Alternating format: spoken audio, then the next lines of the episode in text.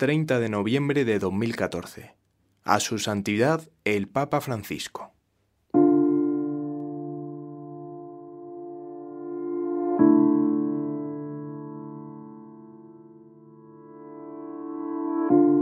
Me dirijo a su santidad porque es en quien solo confío, y en Cristo.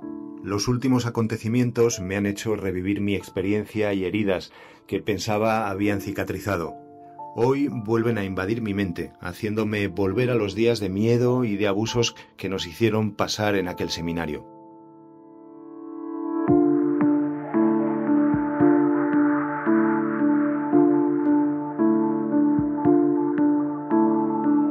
Es un fragmento de la carta que Javier escribió al Papa Francisco en noviembre de 2014 para denunciar los abusos sexuales que sufrió con 13 años, 26 años antes. Los delitos habían prescrito, pero los recuerdos continuaban taladrando su mente. Destruyeron mi infancia, llevo año y medio largo que no vivo, no he vivido, destrozado, no duermo. Esto es acabo. En el Seminario Menor de la Bañeza, en León, las noches se convirtieron en miedo cada vez que el sacerdote José Manuel Ramos Gordón visitaba los dormitorios para abusar de él, de su hermano gemelo y de dos niños más. Pese a que los cuatro pidieron ayuda al entonces director del seminario y a uno de sus profesores, sus quejas no obtuvieron resultado. Esas visitas nocturnas se siguieron produciendo.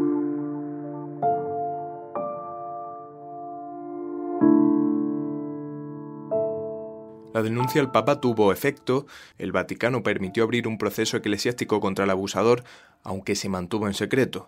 La diócesis de Astorga juzgó el caso y decidió en febrero de 2016 una sanción mínima ratificada por la Congregación para la Doctrina de la Fe. La sanción consistía en la privación del oficio de párroco durante un periodo no inferior a un año, realización de ejercicios espirituales cada mes y desarrollo de labores asistenciales en favor de sacerdotes ancianos impedidos, así como otras tareas caritativas. La víctima, insatisfecha con la pena impuesta al sacerdote, se entrevistó en dos ocasiones con dos de las máximas autoridades de la diócesis, con el obispo de Astorga, Juan Antonio Menéndez, y con el entonces vicario judicial de la diócesis, Julio Alonso. El obispo es la persona que ostenta todo el poder en su diócesis. La función del vicario judicial, delegada por el obispo, consiste en hacer que se cumpla la justicia en la diócesis y que se garanticen la tutela y los derechos de los fieles ante la Iglesia.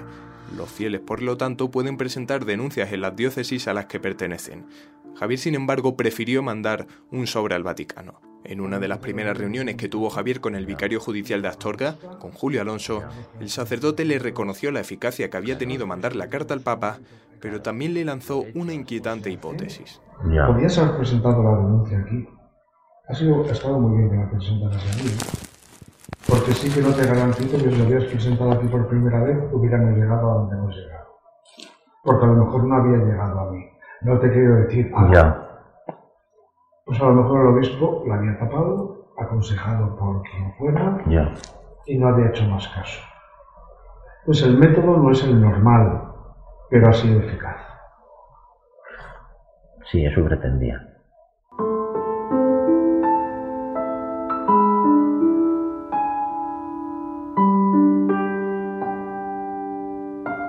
Vicario reconoce a Javier que de no haber apuntado alto con su reclamación es probable que el obispo, Juan Antonio Menéndez, el mismo que acaba de ser nombrado responsable de la Comisión Antipederastia de la Iglesia Española, hubiera tapado su caso. Pues a lo mejor el obispo la había tapado, aconsejado por quien fuera, y no había hecho más caso.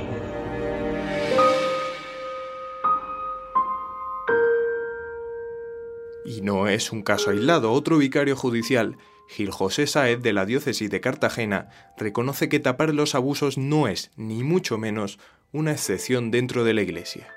Podemos decir o podemos eh, plantearnos de que la Iglesia eh, en España en el pasado silenció casos de... Por, su- por supuesto, sin lugar a dudas. Todas las diócesis del mundo, cuando llegaba una denuncia, pues cogían y decían, fulanico, te mandamos a tal sitio. Y en ese sitio seguía haciendo lo que hacían otros. Eso se hacía en toda la Iglesia Universal, incluida España. Javier mantuvo varias reuniones con los responsables de la diócesis de Astorga. Al principio dialogaba con ellos e incluso se sentía arropado. Luego empezó a pensar que el proceso no avanzaba, que se enfangaba y decidió que para tener pruebas de todo lo que le contaran grabaría en adelante con su teléfono móvil los siguientes encuentros. En la primera de las grabaciones, Javier se entrevistó en tono cordial con el vicario judicial Julio Alonso.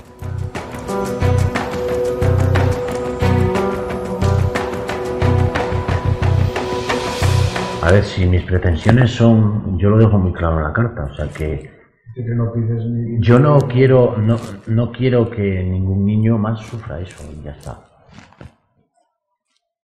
Incluso hay gente que me ha dicho que si yo lo hubiese denunciado antes, quizás muchos niños, eso también me duele. En el año 90, Vale. no sé si hubiera sido por desgracia. Y mi hermano y yo muchas veces hablábamos de, no tenemos pruebas, no tenemos pruebas, ¿qué pruebas tienes de eso? Pero se dijo, mi hermano lo dijo, y fue a la cabeza. La cabeza me hizo caso y, ¿A dónde podías ir en aquel momento? claro, pero es que era, era, era, fue una decisión muy, muy planeada y muy hablada y muy, hasta que al final "Bueno, es que no podemos más, tenemos que ir. Pero Y pregunto yo, ¿solo vosotros cuatro? ¿Y por qué vosotros cuatro? Yo lo- le repito, yo estoy aquí por por lo de Granada, ¿eh? Si no, no La estaría, de Granada es otra cosa tremenda, ¿eh? Es distinto. si no, no estaría aquí.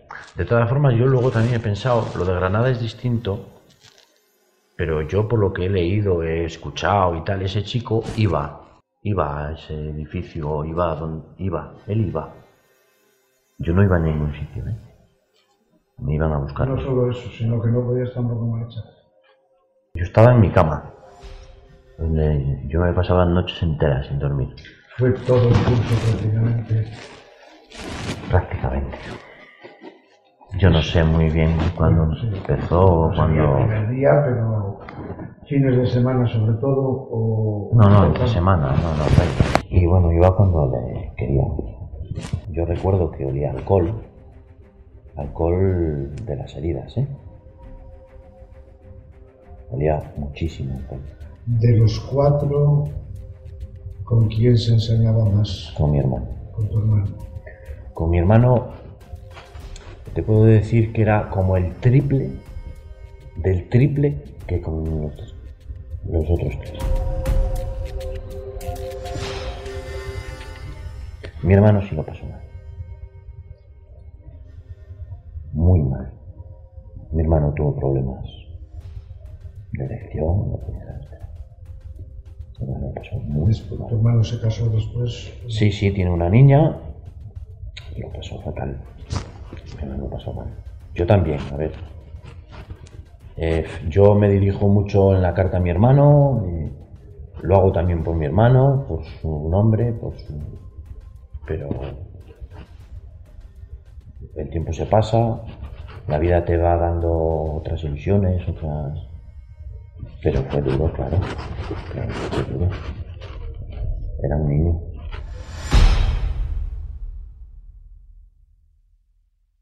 Javier relata abusos a cuatro estudiantes seminaristas.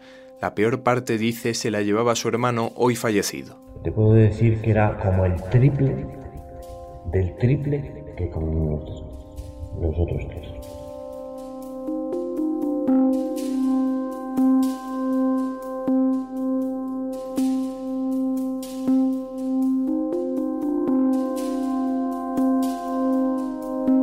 El tribunal eclesiástico decidió apartar un año al sacerdote de sus actividades como párroco.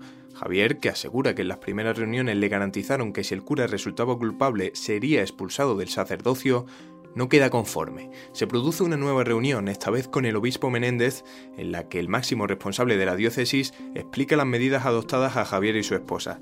Estos no quedan nada conformes y recuerdan un tema pendiente que les prometieron, una reparación. Javier pide una indemnización económica.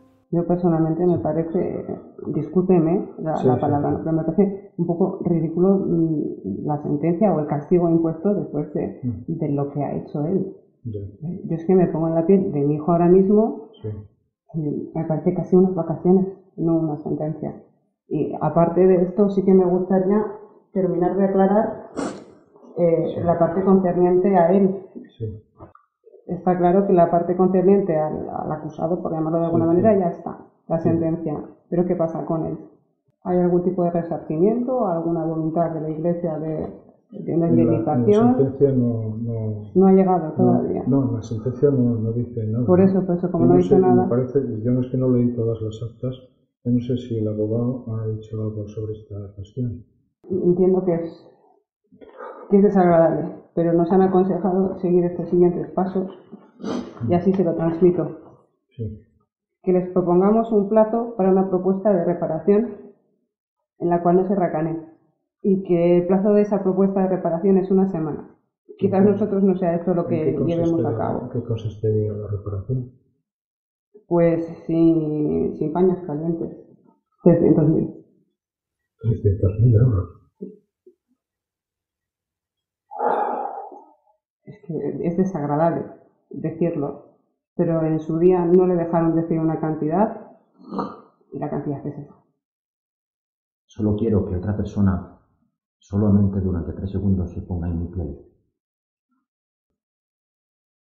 A usted personalmente, personalmente, ¿eso le parece mucho dinero para firme? Pregunto. mire, yo creo que no, lo que se ha hecho, no hay dinero. No hay dinero. No hay. Dinero, no hay. Yo esto tengo que consultarlo, claro, yo no puedo que tengo que consultar de la Santa Sede si, si puedo hacer esto o no puedo hacer esto. Porque la sentencia es lo que viene de la Santa Sede. Yo, mm, como comprenderán, pues soy el, el, obispo, pero evidentemente no soy el que dictó la sentencia en este. Pero a usted le parece razonable, ¿o no? ¿O, le parece desorbitado? O le parece... Un poco, un poco demasiado, ¿no? Pero, eso. He intentado ser razonable que esto a mí no me lo paga ni un millón, ni dos, ni tres, ni, ni doscientos. Digo, soy razonable.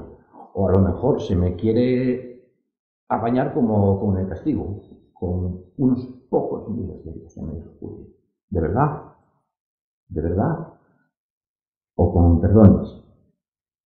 En el proceso, el abogado, bueno, el terrorista no es abogado, ¿no? No, yo no tengo eh, abogado. En las declaraciones eh, debieras haber dicho que,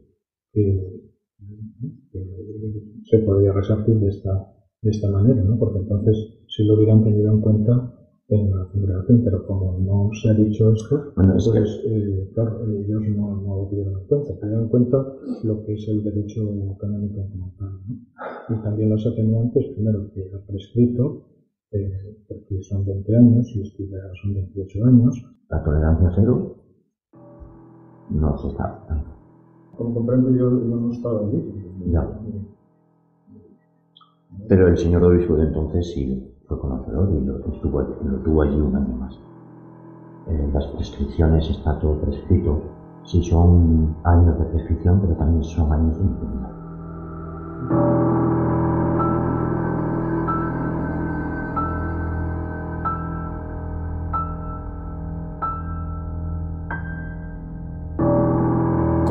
Estos elementos sobre la mesa, una vez analizados, se produce una última reunión. En esta ocasión el obispo explica a la víctima que no es posible que la diócesis le entregue una reparación de 300.000 euros por motivos legales. Entonces el encuentro entre la víctima, su esposa, el obispo y el vicario judicial se tensa. Eh, con respecto a la petición que me habéis hecho el otro día, he consultado a, a la Santa Sede, a la Conferencia Episcopal y también con con el abogado civil que tenemos aquí en la diócesis. Y me dicen que no puedo acceder a la petición, dado que no existe una sentencia civil o canónica que respalde mi actuación. Si acepto que su propuesta sería un mandato judicial, sin mandato judicial, estaría realizando un acto ilegal, malversación de fondos de la diócesis. El dinero no es mío. Por otra parte, yo he llamado al sacerdote explicarle esta nueva situación. Y en la conversación de nuevo me ha pedido perdón, a que lo transmita a la víctima y también a, la iglesia y a mí, por los hechos que hoy él repudia y me presentó su jubilación canónica de toda responsabilidad pastoral. si esto contribuye a subsanar los daños de, su actuación. la responsabilidad que tengo y si traspaso esto, pues estoy cometiendo un acto, un acto ilegal. Bueno, pues tomaremos otras medidas. Tomaré otras medidas. Bueno, pues vosotros lo que, lo que queráis, lo que creéis oportuno, pues... Y será muy pocas. Yo es lo que, yo es lo que, lo que puedo hacer. Nosotros hoy, hoy lo que no podemos hacer es pagar una indemnización sin una base legal. Sin una sentencia bueno, esto, ni eh, civil ni canónica. Luego, cuando a, eh, a Javier Rey y a usted le, le, pregunté que si estábamos hablando, si se estaba planteando un resarcimiento económico, los dos dijisteis claro. A la vez, dijisteis claro. ¿Cómo que claro? Sí, dijisteis eso. Cuando llegamos a ese punto, ¿qué quieres? ¿Qué pides, Julio? Me lo dijiste Al final, la última 18 pregunta veces. Te, la, te la hicimos y está en el proceso. Sí. ¿Cómo crees Y yo- que se puede yo- reparar este Sí, daño? yo, Y yo- en ningún momento llegaste a decir ningún tema económico. sí, pero pregunté que si la reparación a la que te referías se trataba de una reparación económica. Ambos dos dijisteis claro. No lo recuerdo, sí. Les voy a interrumpir. A mí me consta que en una de las reuniones que, que tuvieron ustedes eh, le llegó a decir, pero es que claro, ¿qué, qué le podemos ofrecer? 50.000, igual se siente insultado. Y dijo él, hombre, por supuesto. Entonces le volvieron a preguntar, entonces, ¿qué pide? Y él, al no saber qué cifra poner, porque también es muy cortante y es vergonzoso decir, quiero tanto, dijo que se le tratara como otras, otras víctimas del mundo. Y usted le dijo, deje esto en manos de estos dos curas y fíese. Se estaba hablando de dinero, no hay que ser muy inteligente para saber de qué se estaba fue la hablando. conversación, sí. Pues la verdad es que yo no capté que se estuviese tratando de. Me, me dijiste que si se me ofrecían 50.000 euros me podía sentir ofendido.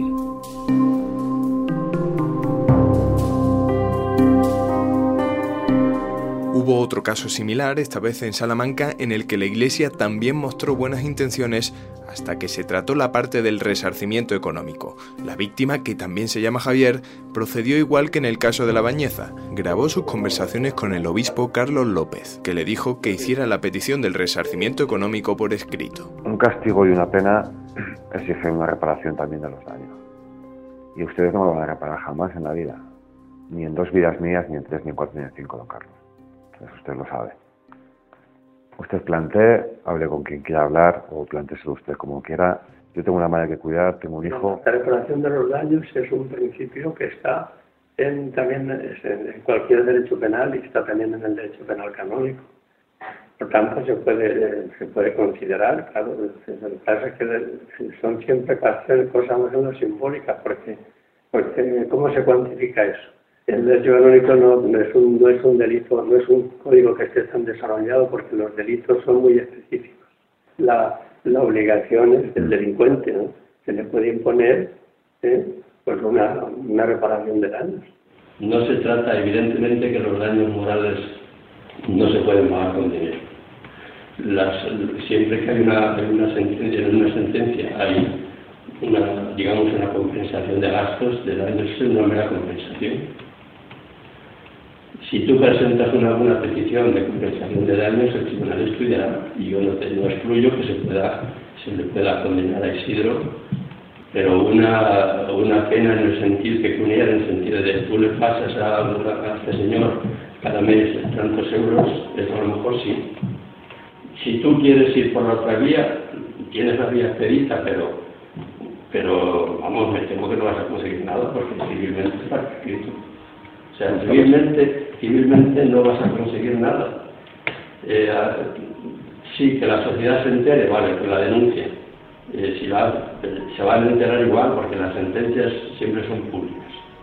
Y este aspecto de la posible eh, compensación económica de, digamos, de, de compensación de daños, para que pueda ser considerado tiene que presentarlo por escrito. Hago un planteamiento así, bueno, pues lo explico todo. Bueno, Preséntalo lo antes que pueda, lo más rápidamente posible.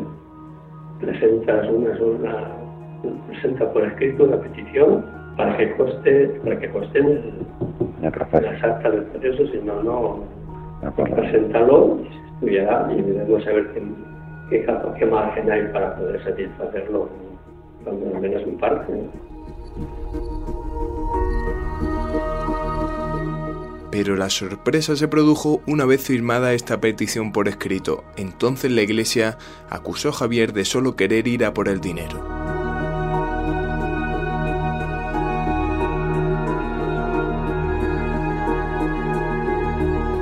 Volviendo al caso de la bañeza, con el obispo y el vicario descartando la compensación económica, Javier empieza a repasar todo el proceso, habla de las otras víctimas y da un aviso a los responsables de la diócesis de Astorga.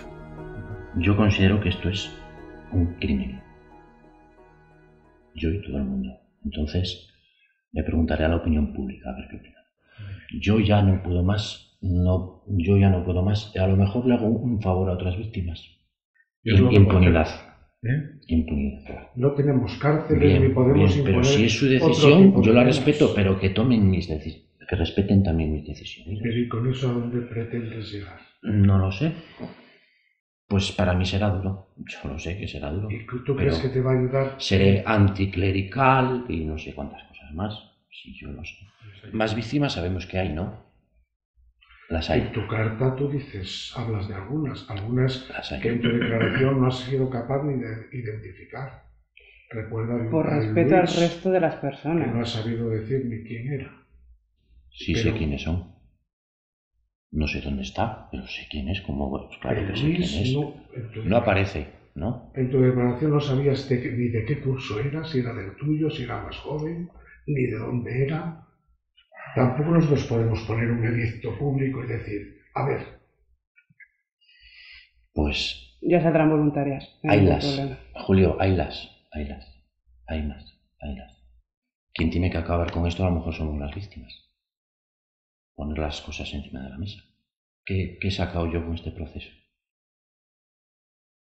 Destruyeron mi infancia, llevo año y medio largo que no vivo, no he vivido, destrozado, no duermo. ¿Esto he sacado? Pues no lo entiendo. Yo no lo entiendo. La justicia canónica lo que ha intentado hacer es lo que puede hacer. Para, pues para mí no es justicia que le tenemos que colgar en la plaza pública para escarmiento de todo el mundo una vindicta de este estilo. Es que ni lo podemos hacer pues ni se podría hacer en ningún sistema civil. Entonces, en lo de la carta de pues, eh, voluntad de la Santa Madre de la Iglesia reparar el daño, eh, eso yo no sé qué significa. ¿Qué significa eso? Significa castigar a quien, a quien ha puesto. No, hay daños que son irreparables. ¿Qué, podemos, ¿Qué más podemos hacer? Eso. Ponerle en el medio de la plaza de Astorga, colocar allí a todos los niños a tirarle piedras. No, ya lo colocará la sociedad. Tenemos que lapidarle, tenemos que. Es que no. No, eso ningún sistema eh, Julio, Julio, haré un, una opinión pública. Lo voy a hacer inmediatamente. Inmediatamente. Y los nombres que están en la carta de encubridores también.